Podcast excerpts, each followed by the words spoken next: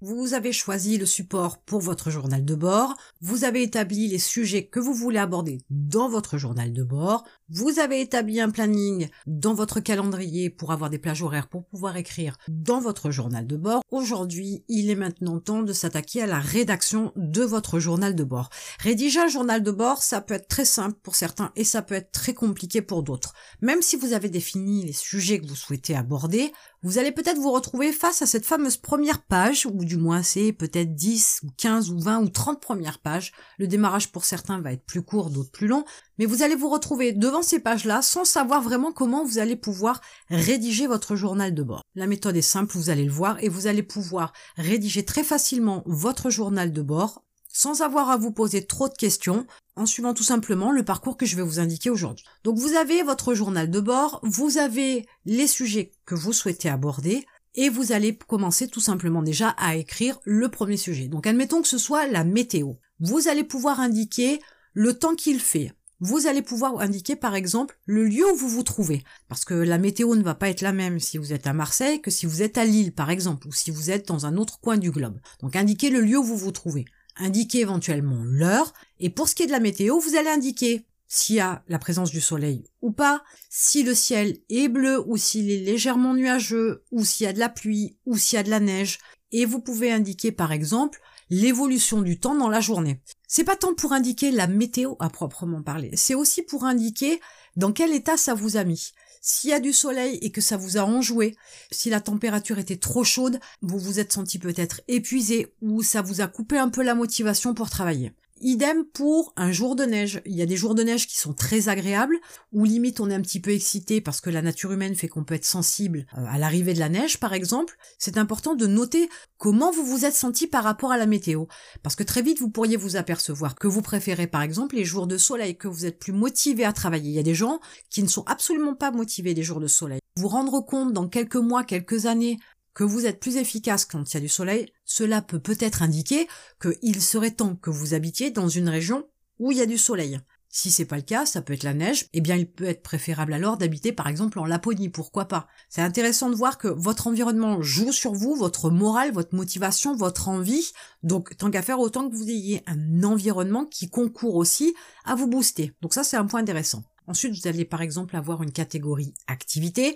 Vous allez y mettre ce que vous avez fait le matin, ce que vous avez fait l'après-midi, éventuellement ce que vous avez fait le soir. En détaillant les activités aussi, vous allez pouvoir vous rendre compte que vous avez eu des activités qui ne vous ont strictement servi à rien, si ce n'est de vous faire perdre du temps. Voilà pour l'analyse du contenu de cette catégorie-là. Vous avez peut-être décidé d'indiquer la catégorie objectif. Alors vous allez pouvoir là indiquer l'objectif que vous aviez défini sur la journée et si vous l'avez atteint et comment vous l'avez atteint. Donc vous pourrez faire la même chose pour la semaine et pour le mois, mais là on parle du temps passé. Vous pourriez tout autant mettre aussi les objectifs que vous avez pour la journée du lendemain, pour la semaine prochaine, le mois prochain, voire même l'année prochaine. C'est intéressant de pouvoir aussi détailler en fonction des objectifs ce que vous avez l'intention de mettre en place ou du moins ce que vous avez l'intention de faire et ce que vous avez mis en place dans votre planning et dans les différentes étapes à atteindre pour pouvoir atteindre votre objectif de la semaine, du mois ou de l'année, peu importe. Vous pourriez aussi par exemple indiquer la catégorie action et indiquer ce que vous avez eu comme action dans la journée. Par exemple, un contact téléphonique avec un nouveau prestataire. Vous avez peut-être analysé vos statistiques YouTube. Vous avez peut-être pris le temps d'analyser les ventes sur le mois passé. Donc détailler vos actions va vous permettre aussi de savoir comment vous organisez vos journées, sur quoi vous mettez vos priorités. Bien évidemment, ces conclusions-là, vous ne les aurez qu'après quelques jours, quelques semaines, quelques mois, lorsque vous relirez votre journal de bord de façon à pouvoir l'analyser et en tirer certaines conclusions, ce qui va vous mener aussi à avoir certaines actions et à prendre certaines décisions. Vous pourriez par exemple avoir une catégorie résultats en fonction de ce que vous avez déterminé la veille, que vous avez décidé précédemment et des actions que vous avez mis en place, les résultats que vous avez.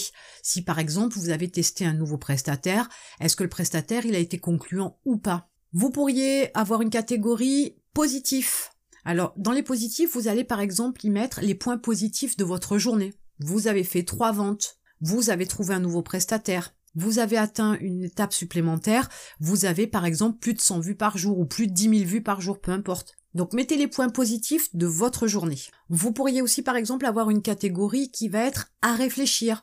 Par exemple, si vous souhaitez commencer le sport, vous avez défini que c'était au moins une fois par semaine, vous pourriez mettre dans cette catégorie à réfléchir comment vous pourriez planifier le sport une fois par semaine en fonction du planning que vous avez déjà, qui peut être très chargé, voir comment vous pouvez réorganiser votre planning pour pouvoir intégrer une séance de sport par semaine. Donc là, c'est dans la catégorie à réfléchir. Vous pourriez aussi avoir une catégorie succès. Donc voyez tous les succès que vous avez pu remporter sur vous-même. Par exemple, faire quelque chose euh, qui vous faisait extrêmement peur il y a encore quelques temps de cela et vous avez su dépasser cette appréhension là. Donc ce sont des réalisations qui vous ont demandé de sortir de votre zone de confort, qui vous ont demandé des efforts, qui vous ont demandé de prendre sur vous, mais auxquels vous avez réussi. Alors, il est sûr que si vous avez dépassé une peur, peut-être que vous n'avez pas fait les choses exactement comme vous le voudriez, mais vous avez déjà passé un cap. C'est un succès en soi. Vous pourriez par exemple aussi avoir une catégorie récompense. Il est important, dans les objectifs que vous vous êtes fixés, d'établir une récompense en contrepartie. Peu importe l'objectif, il faut que la récompense soit aussi en adéquation, il ne faut pas non plus qu'elle soit immense. Si vous n'avez fait qu'un tout petit pas, mais il faut qu'elle soit à la hauteur de l'effort que vous avez fourni, du temps que ça vous a pris et de ce que ça vous a ramené. Il est évident que on est dans le positif, mais il faut être aussi dans le négatif entre guillemets. Vous allez pouvoir avoir une catégorie échec. Dans les échecs, vous allez y mettre les choses que vous n'avez pas réussi à faire, les étapes que vous n'avez pas atteintes, les choses que vous auriez dû faire, que vous aviez planifiées, que vous n'avez pas faites, un manque de discipline tout simplement. Bref, vous allez y mettre toutes ces choses que vous n'auriez pas dû faire ou toutes ces choses que vous n'auriez pas dû dire, par exemple, et qui vous ont amené à une situation qui ne vous a pas convenu, à un résultat qui ne vous a pas convenu. Comme je le dis toujours, l'échec est un apprentissage, c'est un cadeau, donc il faut savoir aussi, en écrivant vos échecs, savoir analyser vos échecs pour en tirer le meilleur, pour en tirer un apprentissage. Pourquoi pas mettre dans vos échecs aussi ce que vous avez été capable d'apprendre comme leçon sur vos échecs. Vous pourriez aussi avoir une catégorie à faire. N'indiquez pas que vous devez envoyer tel ou tel type de travail à votre assistant. N'indiquez pas non plus que vous avez commandé un prestataire. Il y a tout un tas de choses qui doivent être notées sur l'agenda. Ça n'a absolument rien à voir, le journal de bord. Mais vous pourriez par exemple vous dire que vous devez vous pencher sur un projet particulier parce que vous souhaitez le mettre en place par exemple en début d'année prochaine. Ça c'est une information que vous pouvez mettre dans votre journal de bord dans la catégorie à faire. Vous pourriez aussi avoir une catégorie, par exemple, état d'esprit. Est-ce que vous avez bien dormi? Comment vous vous êtes senti au réveil? Est-ce que vous avez été aujourd'hui d'une humeur joyeuse? Vous étiez motivé? Est-ce que vous étiez fatigué, contrarié? Peut-être malade, pourquoi pas?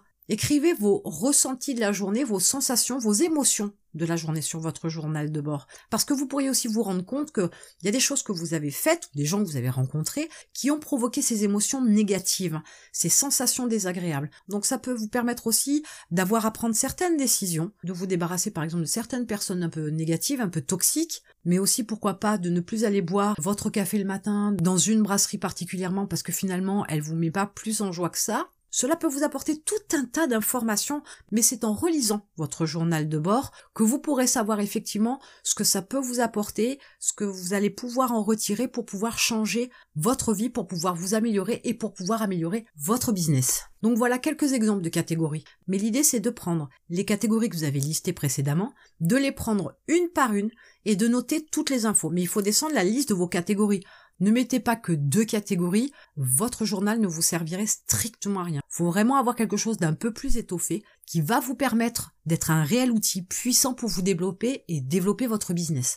Donc descendez toutes les catégories, notez un maximum d'informations dans chacune des catégories et ça vous permettra de pouvoir vous développer très rapidement. Chaque catégorie a des thèmes bien précis. Allez droit au but. On n'est pas là pour faire du violon et il n'y a que vous qui avez accès à ce journal de bord. Rédiger un journal de bord, c'est pour soi-même, c'est pas pour quelqu'un d'autre. Donc n'essayez pas d'enjoliver, ça ne sert à rien. Soyez honnête avec vous-même. C'est important de trouver cette transparence-là pour que votre journal de bord soit efficace. Il n'y a que vous qui lisez ce journal, donc vous pouvez absolument tout mettre même des choses qui peuvent vous sembler décalées ou amorales, peu importe, vous ne faites qu'écrire, vous ne faites que débroussailler, qu'éclaircir vos idées, vos pensées, vos actions, vos projets, vos objectifs, vos rêves. Donc, soyez complètement transparent avec vous-même. Recommencez chaque soir. Essayez d'être le plus discipliné possible quant à la rédaction de votre journal de bord. Parce que rédiger un journal de bord pour en tirer le maximum de puissance, ça nécessite une certaine discipline, c'est évident. Vous pourriez par exemple relire votre journal de bord en fin de semaine pour faire un point sur la semaine passée et faire en fin de semaine, lorsque vous devez rédiger votre journal de bord, faire justement une analyse de vos forces, de vos faiblesses, et de faire vraiment le point sur la semaine qui s'est passée de façon à pouvoir rectifier le tir sur la semaine qui arrive. Vous pouvez faire exactement la même chose chaque fin de mois, chaque fin de trimestre, chaque fin de semestre, chaque année. Ça va vous permettre d'être réactif. Vous allez pouvoir agir très rapidement, rectifier le tir sur tout un tas de points rapidement. C'est comme ça que votre business va s'améliorer. Et en parallèle, vous allez aussi avancer, progresser, grandir. Si vous évoluez, que votre business évolue, les deux progressions cumulées vont faire exploser votre activité. Vous voilà bien armé pour pouvoir rédiger un journal de bord. Et en attendant, je vous retrouve de l'autre côté.